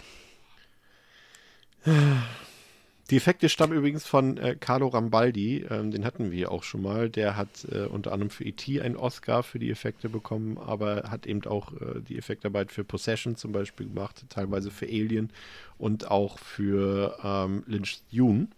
Ähm, was mir gefallen hat, Pascal, so ein bisschen, ist, ist, so ein bisschen die Inneneinrichtung dieser einzelnen Häuser gewesen. Ich muss sagen, ich bin eigentlich nicht so ein Typ, der auf diese 60er Jahre äh, ja, Einrichtung, Interieur steht, aber hier hat das irgendwie, fand ich es irgendwie cool. Die sehen alle irgendwie sehr schön aus, die Häuser. Zumindest äh, diese Villa, in die die Jugendlichen da einbrechen mhm. quasi. Das hatte schon Stil, finde ich. Ja, Set-Design generell irgendwie sehr, sehr verspielt, detailliert und ähm, ja, wirkt alles äh, eine Spur opulenter, als man es dann, ähm, ja, vielleicht an einem Freitag kennt. Aber gut, da sind es dann halt auch eher ja, so Ferienhütten und nicht so ein schönes Herringhaus. Das ergibt da irgendwo auch Sinn, ja. Doch, definitiv. Äh, noch einmal ganz kurz nur, ja. weil ich jetzt eben auch den, äh, nochmal das quasi connecten möchte, den äh, Sandwich Kill plus, wie André eben schon erwähnt hat, dass die SchauspielerInnen das teilweise mit dem Sterben nicht so drauf hatten. Das war für mich also der witzigste Moment, ist halt auch der Sandwich Kill einfach aufgrund der Tatsache, wie sie wie die äh, ermordeten Menschen halt darauf reagieren im Sinne von gar nicht. Und es sieht halt wirklich aus, als ob sie einfach nur fünf Sekunden. Also, die bekommen erstmal den Speer durch den Körper. Es gibt keinen anständigen Schrei. Es gibt nur ein so, oh. Also so nicht, nicht gut. Noch Das nicht jetzt. Nicht. Schlechtes Nee. Timing. Und dann sieht man sie halt irgendwie noch so fünf Sekunden aufeinander rumwobbeln, was echt unfreiwillig fast so aussieht, als ob sie einfach weitermachen. Nur halt jetzt mit weniger Energie, weil weniger Blut im Körper und dann sterben sie. Also das ist schon, äh, hat seine eigene Komik, wenn man mal drauf achtet. Deswegen weiß ich nicht, Therese, vielleicht ist das, ich, ich habe den lange nicht mehr gesehen, aber vielleicht haben sie ja zumindest das besser hinbekommen im zweiten Freitag und den dadurch quasi aufgewertet. I Ich glaube glaub schon ein bisschen, also weil ich habe mich auch wirklich sehr über das Schauspiel bei den Kills aufgeregt, vor allem eben der Brunhilde-Kill mit den paar tiefen Atemzügen noch, den André schon erwähnt hat. Und ich kann mich nicht erinnern, dass mir das bei Freitag der 13. Teil 2 so aufgefallen ist. Aber trotzdem ist er ein bisschen ruiniert. Aber Pascal, bei, du müsstest doch eigentlich doch wissen, ähm, ich glaube, war das war der Kill in Hatchet 1 oder Hatchet, Hatchet 2, wo es kopflos noch weiter munter weitergetrieben wurde. Ja, okay, aber. Ja gut, das glaub, war da ja auch einfach- absichtlich übertrieben, Comedy. Ja, ja. genau. Wollte ich gerade ich wollte sagen. nur sagen, das, das, das Gewobbel, wie du es genannt hast, kann dann auch weitergehen noch in dem Fall. Ähm, Ja. Ja, Aber- aber, da- aber, aber ähm, das war ja wie so, als ob du so Hühner an den Kopf abhaust, die auch weiter im Kreis rennen ungefähr. So war das ja bei, bei Hatchet. Jetzt, jetzt sind die Jugendlichen, äh, jetzt sag ich selber die Jugendlichen, die jungen Leute oder wie auch immer, äh, äh, weg und äh, letztendlich, Pascal hat Bava ja vielleicht sogar, also er hat mit dieser ganzen Sequenz den Slasher erfunden, aber ja auch gleichzeitig den Bodycount, ne? Also das ist ja auch eine Sache, die es, glaube ich, vorher in dem Sinne noch Hm. nicht so gab, aber hier einfach äh, Leute einführen, damit sie sterben können. Also richtiges äh, Slasher-Futter hat er quasi auch beiläufig ein, eingeführt, wurde beibehalten ab da, ne? Ja. Ja, und aber auch halt hier der ganze äh, Male Gaze slash halt auch einfach wie wie horny der Film ist in dem Bereich, wo wir halt diese Teenager, also oh, jetzt sage ich auch Teenager, diese jungen Erwachsenen haben. Äh, da hast du ja auch noch also wirklich Kamerawinkel, wie man sie, keine Ahnung, aus irgendeinem notgeilen Anime kennt, wenn du halt dann von unten nochmal äh, quasi unter das Kleid der Brunhilde äh, gucken musst. Das ist halt alles schon ähm, ich hatte so ein bisschen das Gefühl, jetzt auch gerade, wo du nochmal erwähnt hast, dass der auch äh, quasi ein Film ist, der finanziell für Bava unter Umständen wichtig sein könnte, dass das so ein bisschen gewirkt hat wie, ah, wir brauchen noch irgendwas, was wir in den Trailer schneiden können. Wir können ja nicht nur irgendwie diese, äh, gut, da sind ja auch noch andere, äh, ja, bekannte und attraktive SchauspielerInnen dabei, aber trotzdem hatte ich so ein bisschen das Gefühl, vielleicht haben sie es einfach nur dort reingemacht, damit man dann nachher einen coolen Trailer draus schneiden kann. Ich glaube auch nicht, dass man Brunhildes Kleid als Kleid bezeichnen kann. Das ist einfach ein Oberteil. Ja, okay. Also, das, äh, ich weiß nicht, ob das unter die Definition von Kleid fällt. Aber gut. Er hat, ja, fair point. Die 70er waren ungehemmtere Zeit. Ja, Die 70er. so kann man es auch sagen. André, wie geht's weiter? Ja, widmen wir uns wieder der Geschichte. Ähm, ja, in Begleitung ihres Mannes Alberto und ohne ihren kleinen Sohn, ihre Tochter, die in einem Wohnwagen in der Nähe untergebracht sind, besucht dann Renata das Haus von Paolo Fossati, einem Entomologen, der auf dem Gelände des Donati-Anwesens lebt. Das ist der Mann, der Helena Bonham Carter Verschnitterin, die Chris vorhin angesprochen hat. Anna Fossatis Frau erzählt ihnen, äh, Anna, also Fossatis Frau, ich muss das anders betonen, das denkt ihr. Hm? Also Anna heißt die Frau, die erzählt den beiden dann, dass Filippo für den Tod der Gräfin verantwortlich ist, sie weiß das also, und dass Simon wahrscheinlich das Anwesen bekommen wird. Renata, die nicht weiß, dass sie einen Stiefbruder hat, also sie kennt Simon gar nicht, schmiedet dann mit ihrem Mann Pläne, Simon zu ermorden. Und nachdem sie Philippos verstümmelte und verwesende Leiche auf Simons Boot entdeckt haben, machen sich dann Renata und Alberto auf den Weg zu Venturas Haus. Und als sie dann dort ankommen, greift Ventura Renata an, aber Renata gewinnt die Oberhand und sticht Ventura mit einer großen Schere in die Oberschenkelarterie. Paolo Fossati, der Zeuge des Angriffs wurde, versucht dann die Polizei anzurufen, wird aber von Albert gestellt, der ihn erwürgt. Und Renata tötet dann Anna mit einer Axt, um sicherzustellen, dass es keine weiteren Zeugen gibt. Ich, ich muss direkt wieder lachen. Erinnert ihr euch an die Szene, als Paolo die Polizei rufen will und erstmal im Telefonbuch nach der Nummer suchen muss, nach der dreistelligen? Er verwählt sich auch einmal. Das ist so die blödeste Szene im ganzen Film, finde ich. Ich weiß nicht, ich weiß nicht, ob ihr oder auch da draußen, äh, kennt jemand die Band Knorkator? Ja. ja. Die haben einen Song, zum Glück bin ich kein alter Mann. Oder alter Ja, Mann ja. heißt der Song. So fühlt sich das an. Und da gibt's auch, genau, da gibt's auch so eine, eine, eine, eine Strophe, wo es irgendwie auch darum geht, dass halt irgendwie verschiedenste Leute, so 20 Namen, die sich gegenseitig irgendwie umbringen. Und genauso, genauso, genauso liest sich das, ja.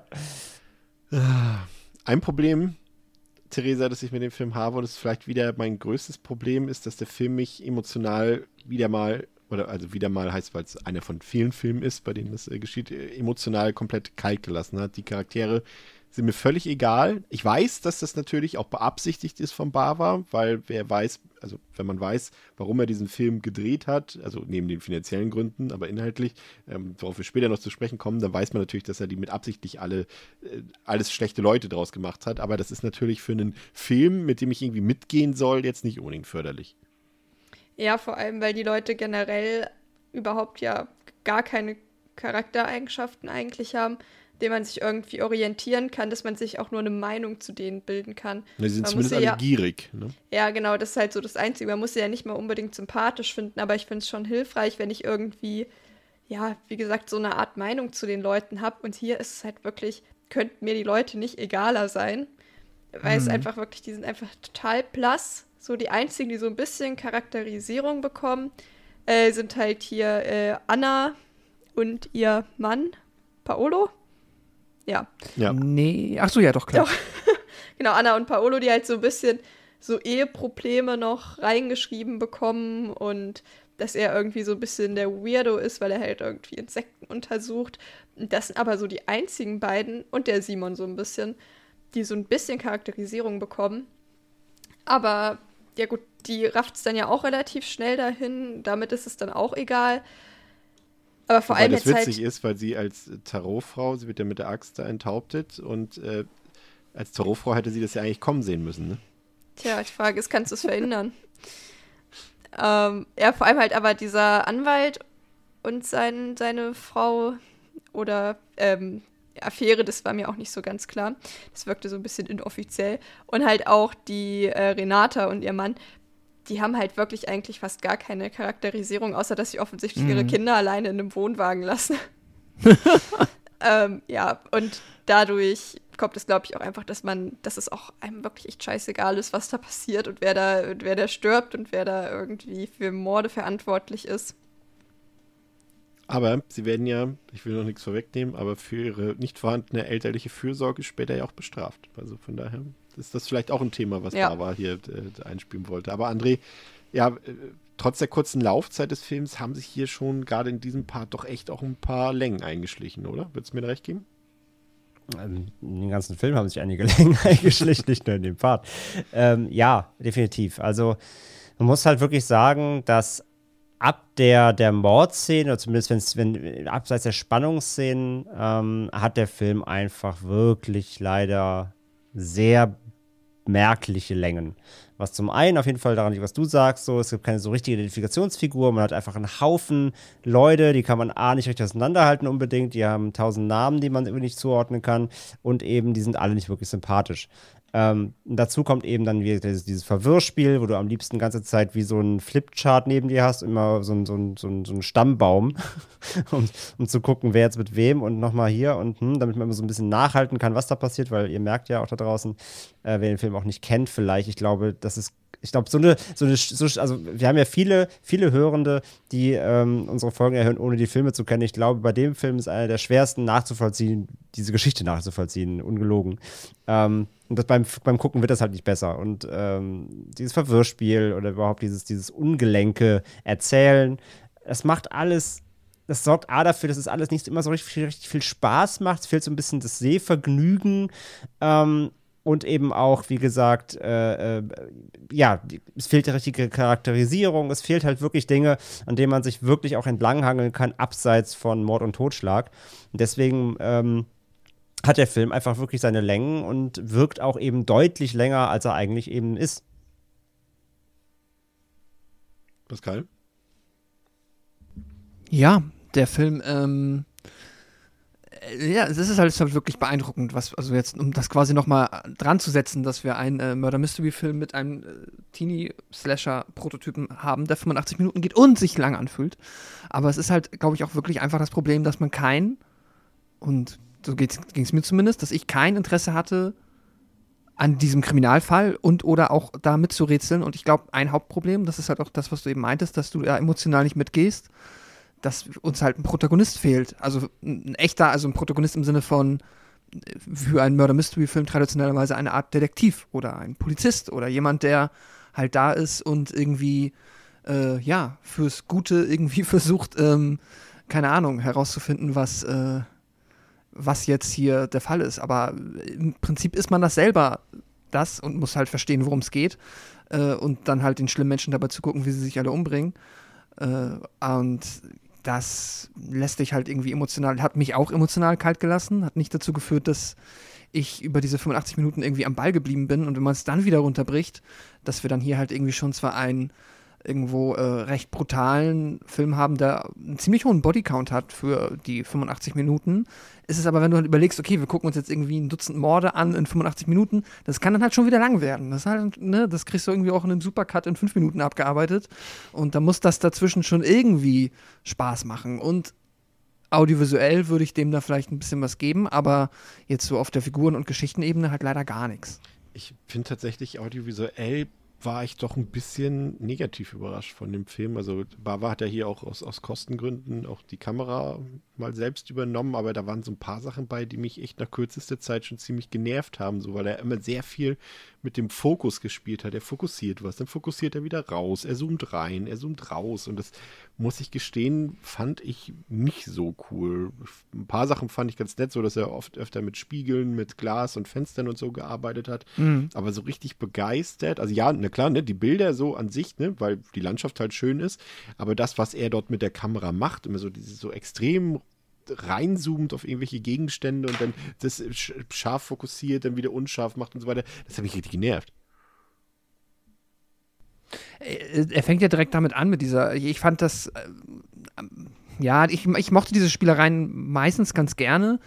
Habe jetzt aber auch, also würde jetzt aber auch nicht sagen, dass das irgendwie ein audiovisuelles Meisterwerk ist und man den deswegen sich unbedingt nochmal angucken sollte. Aber sag ich mal, wenn ich so die verschiedenen Säulen des Films qualitätstechnisch nebeneinander aufreihe, ist das eine, wo ich da am äh, meisten noch meinen Spaß dran hatte, einfach. Mhm. Ähm, Roberto Rossellini hat hier übrigens ähm, ein bisschen Second Unit-Aufnahmen gedreht. Der gilt ja auch so ein bisschen als, äh, zumindest für die Konnoisseure, als einer der wichtigsten Regisseure der Filmgeschichte, aber hier hat er ohne Credits ein paar Szenen abgedreht. Ähm, André, wie geht der Film zu Ende? Das frage ich mich auch. Ähm, ja, Venturas Partnerin Laura, das sind ja die beiden am, ganz am Anfang, die dieses, äh, die, die Bucht und Co. ja haben wollten, ganz schon zu Beginn an. Ja, die ähm, äh, taucht auf und will sich mit ihm äh, treffen. Als Simon herausfindet, dass es die beiden waren, die mit Filippo dann den Mord an seiner Mutter geplant hatten, erwürgt er Laura und kaum hat er seine Rache vollzogen, wird Simon dann selbst von Alberto ermordet. Und der verwundete Ventura taucht dann auch wieder auf, aber Alberto tötet ihn nach einem kurzen Kampf auch. Und Alberto und Renata, die wissen, dass es keine anderen lebenden Erben mehr gibt, bereiten sich dann darauf vor, also es sind ja die, die im Wohnwagen wohnen, die bereiten sich darauf vor, nach Hause zurückzukehren, um dann die Bekanntgabe ihres Erbes abzuwarten, weil sie die letzten Hinterbliebenen der Blutlinie scheinbar sind.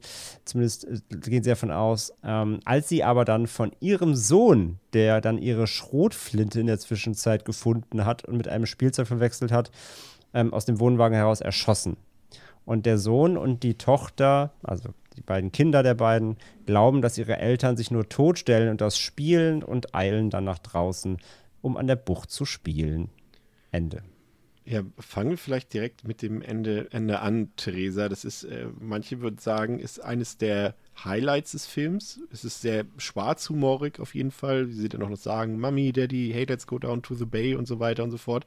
Ähm, und am Ende kommt eben, das ist glaube ich auch das, was, was Bava uns sagen will, am Ende kommt niemand mit seinen niederen Motiven und mit seiner Gier davon in seinem Film. Ähm, wie hat dir das gefallen, dieser, ja, dieses doch unerwartete Ende, Ende? Also ich fand es unnötig. Ähm, ich kann, also es hat sich einfach nach so einem ja, unnötigen Schockmoment am Ende nochmal angefühlt, der mich halt aber auch aufgrund der Tatsache, dass mir vorher schon alles total egal war, es war mir halt auch nochmal komplett egal irgendwie. ich kann verstehen, dass ich, dass halt, dass es bei manchen Leuten sehr, sehr gut funktioniert, aber für mich hat es halt leider überhaupt nicht funktioniert. Und es war so für mich, wie gesagt, einfach ein unnötiges Ende. Man hätte sich auch was anderes überlegen können, ob jetzt da die Kinder dann noch ihre Eltern erschießen müssen. Ja, für ein Shock-Value funktioniert es vielleicht, obwohl das halt eben genau der Punkt ist. Mich hat es sichtbar mehr schockiert, weil ich war so, okay, das jetzt auch noch, also noch eine Sache mehr, die ich irgendwie nicht verstehe, warum das jetzt sein musste. Aber wäre jetzt ein Happy End für die beiden irgendwie, äh, wäre das passende für dich gewesen? Es würde ja letztendlich auch suggerieren, dass sie, ja, eben genau entgegen zu Barbas ähm, ähm, Einstellung. Also er, er, ist ja letztendlich darauf aus, mit seinem Film hier so ein bisschen den Kapitalismus, die Gier, die Ausbeutung der Umwelt und so weiter zu kritisieren. Und, und äh, ich habe auch irgendwie gelesen, dass er zu dem Zeitpunkt halt auch wirklich sehr frustriert war über diese Themen und das wollte er wirklich auch an seinen Figuren auslassen. Und das wäre ja dann irgendwie, hätte auch nicht so ganz gepasst, wenn er die hätte davonkommen lassen irgendwie, ne? Also ich hätte es realistisch gefunden, weil das halt ja irgendwie, das ist, was in der Welt passiert, dass mhm. Leute solche Sachen machen und sie kommen halt damit davon. Deswegen finde ich, ist es nicht, man hätte es vielleicht auch so sehen können, dass wenn man sich nur schlau genug anstellt, dass man es dann doch auch schafft. Natürlich, man verstehe ich das halt auch so als Filmschaffender, dass man irgendwie dann ja seine Wut darauf irgendwie auch in den Film stecken möchte und dann vielleicht den Leuten das geben will, was sie irgendwie verdienen. Ähm, ohne jetzt irgendwie da Aufruf zu Mord oder sonst was hier. Aber ähm, ja, es hat für mich nicht so super gut funktioniert. Und wie gesagt, ob das jetzt vor allem, ob jetzt die Kinder ihre Eltern hätten erschießen müssen, sie hätten halt auch irgendwie die Kinder hätte es auch einfach nicht geben müssen und dann wären sie halt irgendwie, wäre noch ein Reh vors Auto gelaufen oder so. Also ich fand, das war halt, ja, nochmal so ein, sowas, so ein gewollter Schockmoment, der für mich halt nicht funktioniert hat. André, wie siehst du das? Ja, ich, ich muss echt auch sagen, ich weiß, ich wusste ja, dass das kommt, ich kenne das Ende und trotzdem hat sich hat mich wieder irgendwie so auf einer ganz weirden Comic Relief Note am Ende wieder rausgeholt. So, also es ist, es wirkt echt wie das, also es wirkt halt wie eine Parodie das Ende. Und irgendwie passt es halt zum Film, weil wenn man halt, darüber reden wir ja noch ausführlich, über die ganze Grundidee, den Gedanken dahinter und sowas drüber nachdenkt, ist es fast wie so eine Satire. Aber der ganze Film wirkt natürlich nicht so. Der ist halt bierernst bis dahin. Und dann kommt dieses Ende, was halt komplett aufgesetzt, so wie so, wir brauchen jetzt noch eine, eine wir brauchen eine Pointe, wirkt. Und es ist irgendwie, klar, es ist skurril und auf eine Art und Weise irgendwie cool, Anführungszeichen, aber es passt halt überhaupt nicht zum Film. Ähm, das, das, jedes Mal reißt mich das raus, weil ich, ich kenne es, aber ich vergesse es auch wieder. Und bis dahin ist der ganze Film so tonal, tonal einfach düster, ernst und böse. Und dann kommt dieses Ende. Ähm, von daher, ich finde es auch irgendwie einfach nicht geil. Es hat irgendwie, es hat es natürlich eine, einen Stellenwert in dieser, in der Filmgeschichte dadurch auch, weil es eben wirklich skurril ist und, und auch echt eigentlich auch ziemlich böse ist. Ähm, aber es passt einfach null zum Rest des Films und deswegen reißt mich auch jedes Mal dann so auf der Schlussnote reißt mich einmal weg. So, das ist irgendwie schade. Pascal? Ja, ich, werd, ich bin damit auch nicht warm geworden. Auch ähm, jetzt beim zweiten Mal nicht. Ich, keine Ahnung, ich hätte es besser weiß nicht. Ich, ich, ich hätte es besser gefunden, wenn die entweder halt, also fast besser gefunden, wirklich, wenn dann, mein, wenn ich eh den ganzen Film nur an, mir anschaue, wie äh, Menschen mit niederen Bedürfnissen äh, da gegeneinander kämpfen, dann können von mir so ein paar dieser Menschen irgendwie gewinnen, keine Ahnung. Oder Jason taucht aus dem See auf und schlägt sie gegen einen Baum, keine Ahnung. Das hätte ich wahrscheinlich dann noch unterhaltsamer gefunden. Das ist mit den Kindern, ach, ich weiß nicht, vielleicht ist es auch die Inszenierung, es ist halt schon es ist halt arg albern. Das ist, was André eben meinte. Der Film ist bis dahin bierernst und dann nimmt ein Junge eine Schrotflinte, so ein kleiner Junge nimmt eine Schrotflinte in die Hand und denkt, dass es ein Spielzeug ist und knallt die Eltern weg. Das ist halt so weit hergeholt. Also erstmal, dass der Junge wahrscheinlich irgendwie jetzt eigentlich zwei Meter weiter hinten irgendwie ja, liegen müsste. Und mit Sicherheit merkt man, wenn man eine echte Waffe abschießt, was dadurch passiert ist. Äh, naja, keine Ahnung. Es ist, fühlt sich ähm, auf einmal bekommt er dann halt so eine fantastische Note, der Film, finde ich. Und die steht ihm da irgendwie nicht so richtig gut. Deswegen, ich finde es, ja, albern. Aber er hat mir jetzt auch nichts großartig kaputt gemacht, weil ich jetzt auch weder mit den Figuren noch mit der Narrative da bis dahin ja, emotional mitgegangen bin. Deswegen ist es auch nicht schl so schlimm. Das wäre jetzt meine nächste Frage an dich gewesen. Das war jetzt das Ende, Ende, aber letztendlich ist ja die Auflösung und der Twist des Films eben, dass sich dort die Leute alle gegenseitig abmeucheln, um eben quasi an das, mm. ich nenne es mhm. mal, Erbe ranzukommen. Ne? Ja, ja, ich meine, irgendwann, ich habe es jetzt mir auch noch mal im Nachhinein durchgelesen und dann versteht man es auch irgendwann, dann rafft man das. Und man bekommt ja noch den Flashback. Ist jetzt vielleicht aus den Inhaltsangaben nicht so hervorgegangen, aber es gibt ja dann, der Film gibt dann noch mal so einen Exposition-Dump in der Mitte, wo man dann versteht, ah, okay, die, die äh, von dem, äh, von dem, äh, na, wie sagt man, Wohnungsmakler, also von dem äh, Immobilientypen, dann die Assistentin, mit der er zusammen ist, die hat den Ehemann von der Gräfin verführt, damit der dann seine Frau umbringt und das hat der Simon mitbekommen und so weiter und so fort. Dann, also man kann zumindest dann sagen, wenn man sich das einmal alles durchliest oder den Film fünfmal gesehen hat, das ergibt tatsächlich irgendwo Sinn.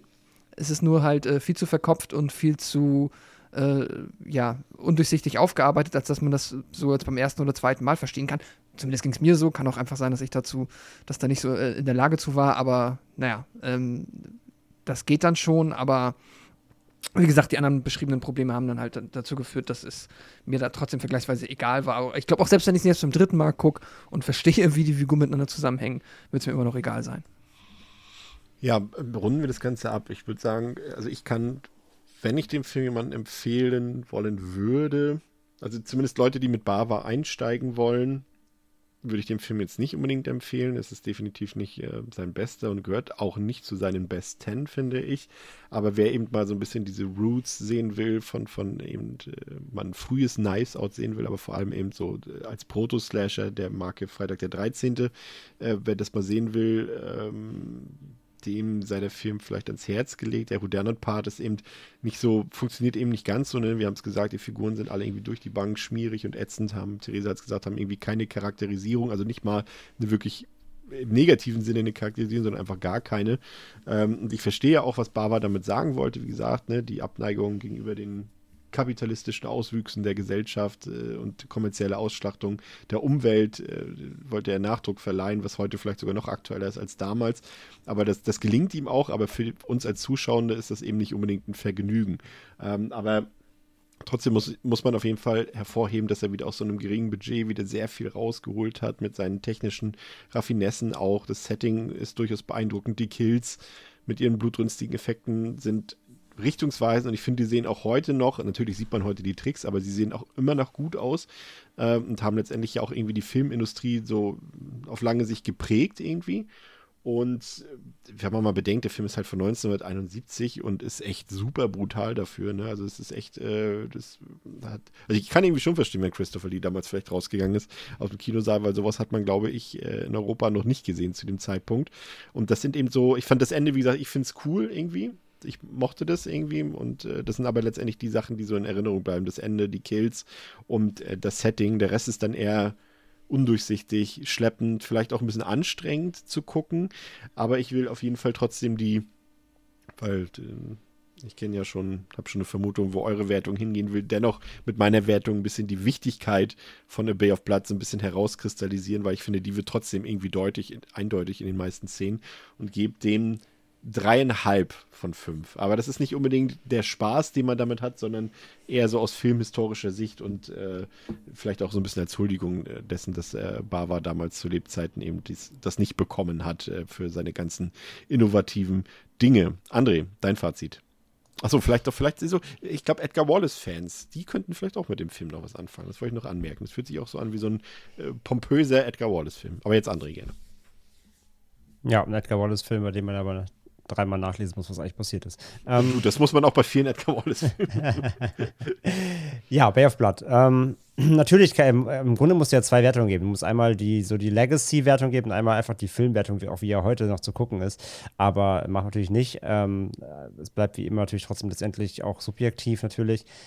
Ähm, der Film funktioniert halt als das, was er eigentlich ist, schon ganz gut, wenn man ihn auf die, auf die, auf die, auf das Wesentliche reduziert, nämlich halt vor allem die Kills und die Schauwerte, was das angeht. Dann ist es halt wirklich dieser Proto-Slasher, der halt für damalige Zeit einfach sehr gute Effekte bietet, ähm, der da auf jeden Fall eine Spannung hat, der hart ist, der einen hohen Bodycount hat, der erbarmungslos ist, was das angeht. Ähm, und dass das funktioniert da halt. Der, der Look ist, ähm, ist nicht Bavas beste äh, Kinematografie sicherlich, aber trotzdem der Look funktioniert. Der ist schön düster und stimmig in vielen ähm, Szenen, gerade wie gesagt in diesem Haus, in diesem Anwesen. Das klappt eigentlich alles ganz gut. Ähm, aber ja, sobald der Film halt dann leider eben zu seiner Story kommt, ich meine, wir haben, wie gesagt, heute ja auch schon allein beim, ähm, beim Nacherzählen gemerkt, wie konfus das alles rüberkommt mit den tausend Figuren, die aber alle eben so bis auf den, den Tatsache, dass sie irgendwie böse sind und halt ähm, habgierig und es halt immer um dieses, letztendlich um dieses Erbe geht, dieses Erbschleichen, indem man einfach alle anderen umbringt, die in der gleichen Blutlinie äh, stecken, ähm, alle eben auch einfach, einfach nur grundlegend böse sind und sonst nicht viel bieten an, an Reibungspunkten oder so. Und auch gar nicht charakterisiert werden. Daher hat man einfach auch nie ein richtiges Bild von den Leuten, außer dass sie einfach alle halt ähm, äh, fies sind und, äh, und Geld geil und ähm, Erbe, Erbe haben wollen. Mhm das macht es schwierig halt zu, zu, zu, zu, zu irgendwie sympathisieren natürlich schon gar nicht, weil sie alle eben gar keine Punkte dafür haben, aber es macht es eben überhaupt schwierig, jemanden rauszustellen, dem man da irgendwie folgt, weil es auch so viele Charaktere dann eben sind. Du hast halt diesen, dieser Slasher-Part wirklich mit diesen Nicht-Jugendlichen, der halt einfach für sich steht und der so ein bisschen da eben auch rausfällt, weil er dann in dem Moment auch nichts mit der eigentlichen Grundidee oder der Kritik an diesem, ähm, an dieser, ja, diesem Konsum oder nicht Konsum, aber ne, an der, Gier ähm, zu tun hat, weil die wollen da einfach nur ein bisschen abhängen. Die kennen ja die, die, die, die äh, Donati gar nicht. Mhm, aber alles, was dann eben dieser Familie und, den, und, den, und dem Gekille zu tun hat, geht dann eben abseits der eigentlichen Schauwelt ein bisschen unter. Ähm, und ja, letztendlich ist es dann halt auch so, dass der Film sich, wie gesagt, in meinen Augen doch sehr zieht was halt für 85 Minuten echt schade ist und äh, eigentlich auch nicht sein dürfte, aber er hat halt ruhiges Tempo und er durch diese, durch diese aufsetzende Musik oder auch wie Theresa gesagt hat, diese Ruhe, die da teilweise drin liegt, wirkt er auch noch langsamer, als die Bilder es eh schon vermitteln. Und dann kommt da wirklich so eine fast ein Stillstand teilweise rein, den ich aber beim Gucken auch einfach halt, wie gesagt, nicht wirklich entertaining fand, leider. Mhm. Und ähm, sonst, wie gesagt, ich mag den Score halt und trotzdem ganz gerne. Es ist auch nicht, auch nicht Bavas bester Score, aber ähm, funktioniert für mich. Ist alles, alles eigentlich ganz stimmig. Ähm, und dann hat er halt eben auch, wie gesagt, diesen, diesen ungelenken Ausstieg dieser Pointe, der hinten raus dann auch noch mal so einen Beigeschmack lässt. So. Und von daher so, es ist halt, ich bin da schon bei Chris, klar musst du dem Film irgendwie dann trotzdem das huldigen, aber trotzdem muss ich ihn jetzt auch gleichzeitig so bewerten, wie ich ihn jetzt heute wahrnehme. Und mhm. man kann den schon noch gucken, gar keine Frage. Und man, äh, gerade wenn man als Horror, als Horrorfan, wer den noch nicht kennt, sowieso gucken, ist quasi einmal Pflicht wie eine Hausaufgabe, um dann auch wirklich dann zu sehen, was dann später irgendwie. Fühlt sich aber auch so an wie eine Hausaufgabe. Genau, aber fühlt sich auch so ein mhm. bisschen an wie eine Hausaufgabe, als ob man den, den so ein bisschen sicher abarbeiten muss, so eben, weil er halt jetzt nicht so geil reingeht. So. Aber trotzdem, letztendlich hat er noch immer noch genug Schauwerte. So. Es, ist, es ist sicherlich kein Rohrkrepierer, ja. Also davon ist er weit entfernt. Ähm, aber muss eben diese Abstriche, Abstriche machen und die habe ich auch gemacht. Also ich hatte ja, ich hatte den blind einfach von so einem Watch von vor fünf Jahren mal vier Sterne gegeben. So, ich habe hart abgewertet. Ich bin jetzt bei zweieinhalb. Ähm, einfach aus heutiger Sicht, jetzt wie ich ihn gestern nochmal wahrgenommen habe, so, ähm, da, da ist er leider ein bisschen abgerutscht und ist sicherlich auch wieder bei, bei Bava deutlich nur, nur im Mittelfeld zu sehen. Aber trotzdem, es ist immer noch gerade der Slasher-Part funktioniert und als das, was er dann auch irgendwie geleistet hat und noch immer noch kann, in dem Sinne, ähm, ist das immer noch ein solider Watch so. Ähm, aber wie gesagt, es ist eher wie so ein, wie so ein, eine, eine Hausaufgabe, die so ein bisschen, bisschen nervt, wie Mathehausaufgaben früher. Ja. Also Wir zweieinhalb von mir für Bay of Blood. Wir haben ganz vergessen, den Tintenfisch zu huldigen, Pascal. Dein Fazit. Der Tintenfisch, ja. Der ähm, war, war ganz cool. Fand ich ganz cool eigentlich. Ja. Ähm, zum Glück ging es dem gut. Ähm, ja, im Blutrausch des Satans. äh, ein kurioser Film. Äh, wirklich jetzt, wir haben es, glaube ich, herausgearbeitet, dass der, ähm, also ich kann mir nur, nur, vorstellen, wie verwirrend das alles sein muss, wirklich für alle HörerInnen, die jetzt äh, tatsächlich ja zu der Fraktion gehören, die sich die Filme nicht unbedingt im, Vorne, im Vorwege schon einmal angeschaut haben. Ähm, ja, es ist irgendwie, es ist alles sehr seltsam. Wenn man ihn dann aber guckt, läuft er halt trotzdem, finde ich, auch einfach so ein bisschen an einem vorbei, weil er halt einem ja auf all diesen kuriosen Ebenen nicht so richtig, oder mich zumindest nicht so richtig mitgenommen hat. Ich, ich habe mich weder dafür interessiert, äh, wie diese ganzen Figuren zusammenhängen, warum die sich da jetzt irgendwie alle umbringen. Er ist manchmal fast schon ein bisschen seltsam prätentiös konstruiert. Das war noch die eine Sache, die wollte ich noch mal erwähnen. Ich finde diesen super seltsamen Dialog, wenn die da quasi wie zwei griechische Philosophen miteinander sich irgendwie über Käfer unterhalten, der ähm, ja, der eine, ich habe seinen Namen vergessen, und Simon, ähm, ist irgendwie auch schon ein bisschen weird, bisschen seltsam. Das ist halt dann, ja, keine Ahnung, immer noch mal so ein Sinnbild dafür, wie, ähm, was für ein Kuriosum dieser Film ist, so aus meiner Sicht. Ich ähm, finde aber dann am Ende des Tages so eine Mischung halt, wenn man halt die Freitag der 13. Filme kennt und, und sieht einfach, wie eins zu eins der offensichtlich Vorlage war, dann kann ich auch nicht komplett dran vorbei, halt auch einfach die Kreativität zu huldigen, die dann ähm, da, ja, wegweisend war für so vieles, was einem dann später zum Teil halt einfach mehr Freude gemacht hat auf der Unterhaltungsebene. Und ähm, die Kills sind ja halt auch immer eigentlich noch alle ziemlich gut, auch wenn das mit dem Sterben nochmal irgendwie dann äh, ja noch nicht so gut geklappt hat. Ich habe mir jetzt am Ende des Tages leicht abgewertet. Ich hatte ihm nach dem ersten Mal dreieinhalb gegeben. Ich gebe ihm jetzt noch drei Sterne. Und ja, werde ihn mit Sicherheit so bald nicht noch einmal sehen, aber da für mich mal dann, glaube ich, auch einfach mal aus Interesse und vielleicht auch äh, aus, aus Podcast-Gründen dann noch mit dem anderen Werk von Mario Bava mehr beschäftigen. Theresa. Ja, also ich finde auch, dass man anerkennen muss, was dieser Film gemacht hat. Trotzdem fand ich ihn ziemlich langweilig und würde ihn nicht noch einmal gucken, denke ich. Oder wenn vielleicht in zehn Jahren, weil der für mich weder als Slasher noch gut funktioniert, dafür ist der Part einfach zu klein, noch irgendwie als Krimi. Von einer irgendwie Satire oder Humor wollen wir gar nicht erst anfangen irgendwie. Und es gibt einfach sehr viele Sachen, die mich gestört hat, so haben. Ähm, am besten fand ich das Opening mit dem Anfangskill. Das war einfach total cool. Man hat diesen Anfangskill, denkt sich, okay, das war jetzt der Anfangskill und dann Plot Twist, es kommt noch ein Kill im Anfangskill. Und da war ich schon so, oh, geil. Ähm, und da ging es halt aber auch deutlich bergab. Ähm, genau das mit den jungen Erwachsenen hat mir fast noch am meisten gefallen. Einfach weil da zumindest irgendwie ein bisschen Drive irgendwie in der ganzen Geschichte war, weil alles danach war wirklich auch einfach langweilig, finde ich, weil, wie gesagt, man konnte irgendwie die Geschichte nicht nachvollziehen, man konnte die Leute nicht nachvollziehen. Es hat sich wirklich sehr gezogen auf den 85 Minuten, aber man muss tatsächlich auch sagen, auch das ähm, halt diese ganze Eingangssequenz, auch die hat sich schon gezogen. Also die war zwar cool, aber auch die hatte einen so langen Aufbau, die hätte auch zwei Minuten kürzer sein können. Also das habe ich da am Anfang schon gedacht, ähm, dass das sich doch dort auch schon ganz schön gezogen hat. Ja, das Schauspiel halt auch irgendwie alles eher so mittelmäßig. Ich mochte das Setting halt auch sehr gerne, vor allem weil es ja am Anfang noch so sehr viel am Tag spielt. Das finde ich auch eigentlich immer mal ganz angenehm, wenn es nicht ganz so duster ist. Später ändert sich das dann ja noch ein bisschen.